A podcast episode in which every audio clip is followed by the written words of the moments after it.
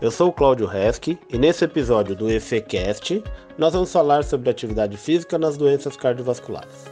Para isso, vamos bater um papo com a professora Cláudia Forjas, aqui da EFE, que estuda esse tema há mais de 20 anos.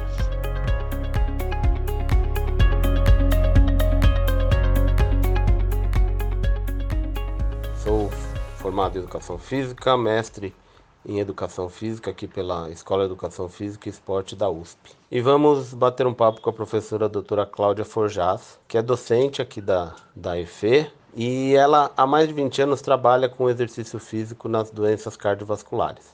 E vai falar um pouquinho para nós sobre esse tema. Tudo bem, professora Cláudia? Oi, Cláudio, tudo ótimo. Espero que esteja também tudo bem com todos os ouvintes desse podcast. Vamos começar entendendo um pouco sobre as doenças cardiovasculares. O que são essas doenças? Bom, Cláudio, as doenças cardiovasculares são aquelas eh, doenças que atingem o coração e os vasos sanguíneos. Né? Nós temos diferentes tipos de doença que atingem esses órgãos. É, eu vou falar um pouquinho sobre as doenças que atingem o coração. No coração, nós temos algumas doenças que vão atingir, por exemplo, o ritmo cardíaco. A gente sabe que o coração bate num determinado ritmo. E existem doenças que alteram este ritmo, que fazem com que o coração não tenha o batimento naquele ritmo adequado. São chamadas arritmias. Nós temos umas outras doenças que afetam as válvulas cardíacas. Dentro do coração, nós temos válvulas que fazem com que o sangue ande no sentido correto. É, e eu posso ter deficiências nessas válvulas, quando elas não abrem ou não fecham de forma adequada. São chamadas as valvulopatias. Nós temos também doenças que afetam o músculo cardíaco. O coração é um músculo e algumas doenças fazem com que esse músculo fique fraco né? e, portanto, que ele não consiga se contrair de forma adequada. É o que a gente chama de insuficiência cardíaca. E nós temos algumas doenças que afetam os vasos que irrigam o coração. Né? Esses vasos são chamados artérias coronárias, elas levam o sangue para o músculo cardíaco, e esses vasos, então, eles podem sofrer algumas doenças que são chamadas de doença da artéria coronária. Né? Essa doença da artéria coronária, ela é considerada uma das mais importantes, porque entre essas doenças, ela é a principal causa de morte. Né? A doença da artéria coronária, ela acontece quando esse vaso que leva sangue para o músculo cardíaco, ele está obstruído. Ele tem uma plaquinha de gordura ali, que é chamada de placa de ateroma, que faz com que o fluxo de sangue fique diminuído. Essa é a doença responsável pelo infarto do miocárdio, né? Então, quando a pessoa tem um infarto, ela tinha essa doença, e o infarto é uma manifestação dessa doença que pode levar à morte dessa pessoa, assim como muitas vezes ela é responsável também pelas paradas cardíacas. Ah, então, essa, essas são as doenças as principais doenças do coração né, e principalmente a doença da artéria coronária é aquela considerada a principal delas, né, devido a ser a principal causa de morte é, por problemas cardíacos. E o que causa essas doenças, professora? Essas doenças, elas não têm uma causa única, elas são multifatoriais, ou seja, uma série de fatores agindo em conjunto fazem então com que as doenças cardíacas se apresentem. Mas o que a gente tem são o que a gente considera fatores de risco cardiovascular. São fatores que, quando presentes, aumentam a chance da pessoa ter a doença coronariana, a doença cardíaca. Né? É, esses fatores, a gente tem os fatores que são fatores não modificáveis, que é o nosso sexo, a idade e a hereditariedade. Ou seja, até por volta de 45 anos, as mulheres têm menor risco do que os homens. A partir dos 45 anos, como as mulheres têm o evento da menopausa, após a menopausa elas passam a ter um risco semelhante ao dos homens. À medida em que a gente fica mais velho, o risco da gente ter doença cardíaca aumenta também. E se nós temos pais, irmãos, familiares que tiveram a doença cardíaca, também aumenta a chance da gente ter essa doença cardíaca. Né? Então, esses são os fatores não modificáveis, né? ou seja, nós não temos como alterar isso na pessoa. Né? Mas ao conhecê-los, nós sabemos se a pessoa tem maior ou menor risco. Agora, Cláudia, a gente também tem os fatores modificáveis, fatores em que a gente pode tentar interferir, é, diminuindo esses fatores e assim prevenindo as doenças cardíacas. Esses fatores são principalmente a diabetes, a obesidade, a dislipidemia, a hipertensão. Esses quatro fatores juntos, né, eles chamam, eles formam o que a gente chama de síndrome metabólica. Muitas vezes eles acontecem em conjunto e a presença desses fatores isoladamente e principalmente em conjunto aumenta muito a chance da pessoa ter a doença cardíaca. É, o diabetes ele se caracteriza por um aumento da glicemia, ou seja, um aumento do açúcar no sangue, a obesidade por uma quantidade excessiva de gordura corporal, a dislipidemia pela alteração dos níveis de colesterol, quando a pessoa tem um nível de colesterol muito elevado, ou de triglicérides, que são diferentes tipos de gordura, de lípides que nós temos no sangue, e a hipertensão, quando a pessoa tem a pressão arterial elevada. Né? Então, esses quatro fatores de risco são fatores bastante importantes. Além disso, a gente tem como fator de risco a inatividade física ou sedentarismo ou seja, pessoas que ficam muito tempo sentado ao longo do dia e pessoas que não fazem atividade física regularmente têm chance aumentada de ter esses problemas cardiovasculares. Bom, então fazer exercício, exercício físico, atividade física no modo geral faz bem. Mas por quê? O que a atividade física traz de benefício para a saúde cardiovascular? Bem, na realidade, a atividade física traz benefício para a saúde como um todo, não só para a saúde cardiovascular, né? Mas eu vou falar com vocês aqui nesse momento só sobre os benefícios cardiovasculares.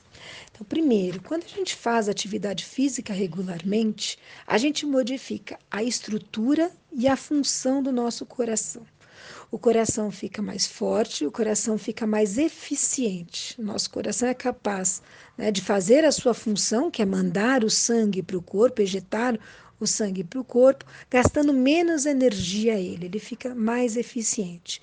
Isso previne as doenças cardiovasculares, essa melhora da função cardíaca previne as doenças cardiovasculares, ou mesmo em quem já tem a doença cardiovascular, faz com que essa doença tenha o menor risco de ter as suas manifestações.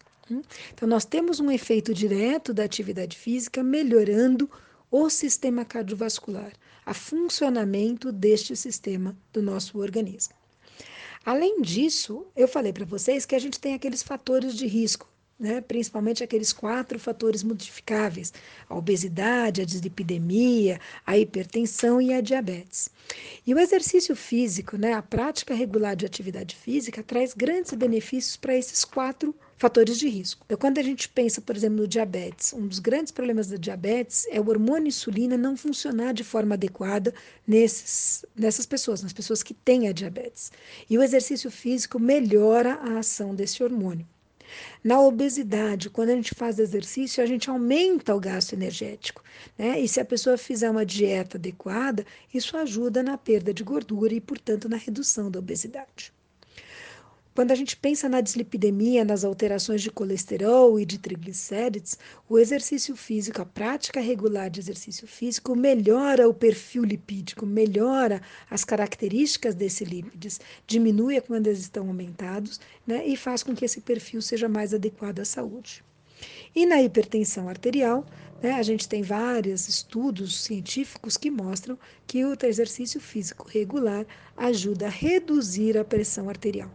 Então, na realidade, o exercício físico, a atividade física regular, ela previne esses quatro fatores de risco e quando a pessoa tem esses fatores de risco, ele ajuda no controle desses fatores de risco. Hum? Com tudo isso, quando a gente faz exercício regularmente, a gente tem uma diminuição dos acometimentos relacionados às doenças cardiovasculares, a gente previne a doença cardiovascular, a gente reduz mortalidade das pessoas que têm problemas cardíacos. Ou seja, o exercício físico, né, a atividade física, ela é recomendada tanto para prevenir as doenças cardíacas, ou seja, impedir ou retardar o aparecimento dessas doenças, quanto para tratar as doenças cardíacas em quem já tem essas doenças. Se a atividade física é tão importante para a saúde, o que as pessoas devem fazer para se manter ativas, principalmente nessa vida doida, nessa rotina louca que a gente leva de escola, trabalho, a casa? Como, como que as pessoas podem fazer? Que as organizações de saúde, né, as instituições relacionadas à prevenção cardíaca, ao tratamento das doenças cardíacas, a Organização Mundial de Saúde recomendam é que toda pessoa adulta ela tem que fazer pelo menos 30 minutos de atividade física por dia. Tá? É importante que a gente some pelo menos 150 minutos de atividade física na semana. Essa atividade, ela pode ser qualquer tipo de atividade física, né? ela deve ter intensidade moderada. E o que quer dizer uma intensidade moderada? A pessoa, durante a execução, deve sentir o seu coração acelerar, mas não aquela coração que está disparando, né, saindo pela boca. Não, é, mas a gente precisa ter uma aceleração do batimento cardíaco. A minha respiração fica um pouco mais rápida, mas eu não fico ofegante. Né? Eu tenho um aumento da temperatura corporal sem estar tá suando demais. Né? Então, essa atividade moderada é uma atividade segura e é uma atividade que vai trazer esses benefícios se eu somar pelo menos 150 minutos desse tipo de atividade por semana. Hum?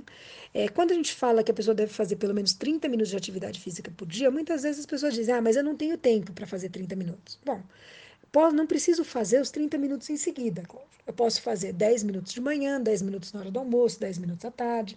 Eu posso fazer 15 minutos num determinado momento e depois fazer mais 15 minutos. Eu devo somar esses 30 minutos de atividade física por dia. Né? Então, a recomendação é que todo adulto deve fazer pelo menos 150 minutos de atividade física moderada por semana. Nós estamos vivendo um momento excepcional nessa crise do coronavírus, de isolamento social.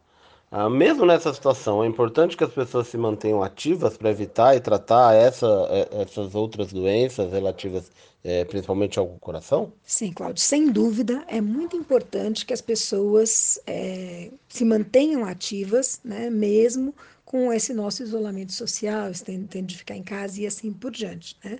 Na realidade, a gente sabe que as pessoas que têm problemas cardíacos, as pessoas que, as pessoas que têm aqueles fatores de risco, né, a diabetes, a hipertensão, são pessoas que estão até mais suscetíveis né, às complicações do coronavírus.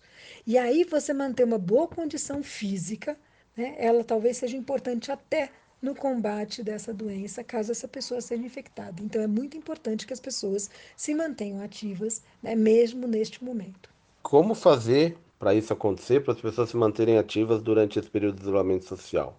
As, as pessoas podem fazer exercício dentro da sua casa, mesmo nessa situação? É, na realidade, não só elas podem, como elas devem. Né? Nós temos orientado as pessoas para que elas façam atividade física mesmo no isolamento social. Né?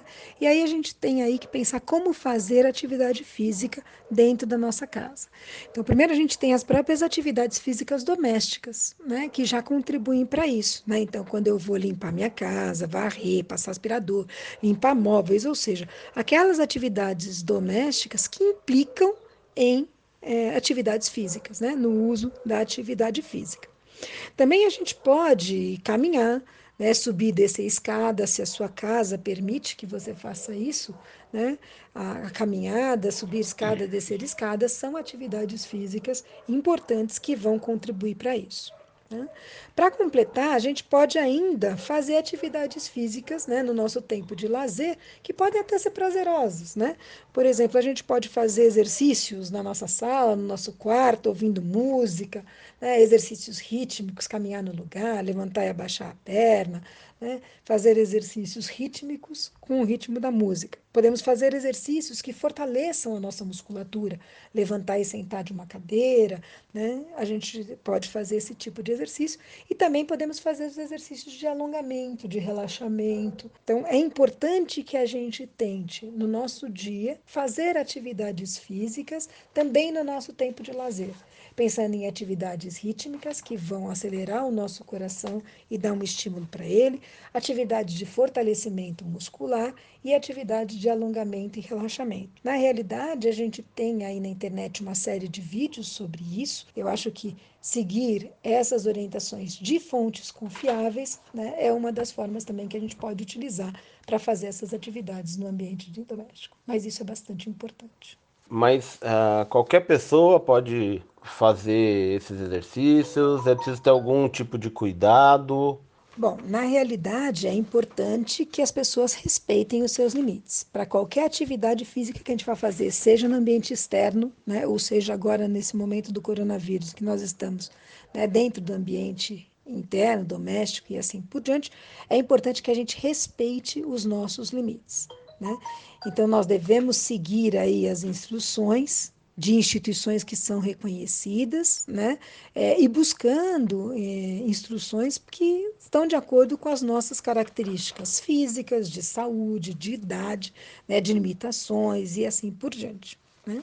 E eu acho que uma dica importante que a gente pode dar é que se você estiver fazendo uma atividade qualquer e sentir uma dor muscular, uma dor articular e assim por diante, você não deve fazer aquele exercício específico. E se quando você faz as atividades físicas você sentir sintomas como tontura, falta de ar, dor no peito, um cansaço demasiado, aí aquela atividade não deve ser feita, você deve parar a atividade física, porque ela pode representar um risco para você. É, eu acho que o que a gente tem que por trás, lembrar é que a ideia é a gente se manter ativo e saudável. O nosso organismo, em princípio, ele não tem que ter sintomas. Se quando eu faço alguma coisa, aquilo me causa um incômodo, me causa uma dor, me causa um sintoma, então aquela atividade não é adequada e não deve ser feita. Então, sempre respeitando os seus limites.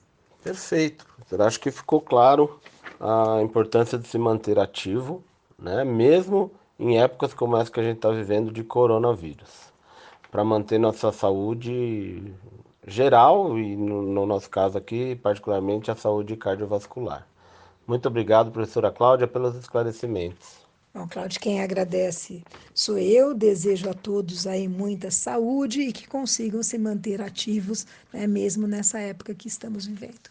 Bom, pessoal, obrigado a todos uh, por terem ouvido esse podcast. E a Educação Física, a, a Escola de Educação Física e Esporte da USP tem outros podcasts bastante interessantes para aqueles que quiserem ter mais informações. Ok? Muito obrigado a todos. Até a próxima.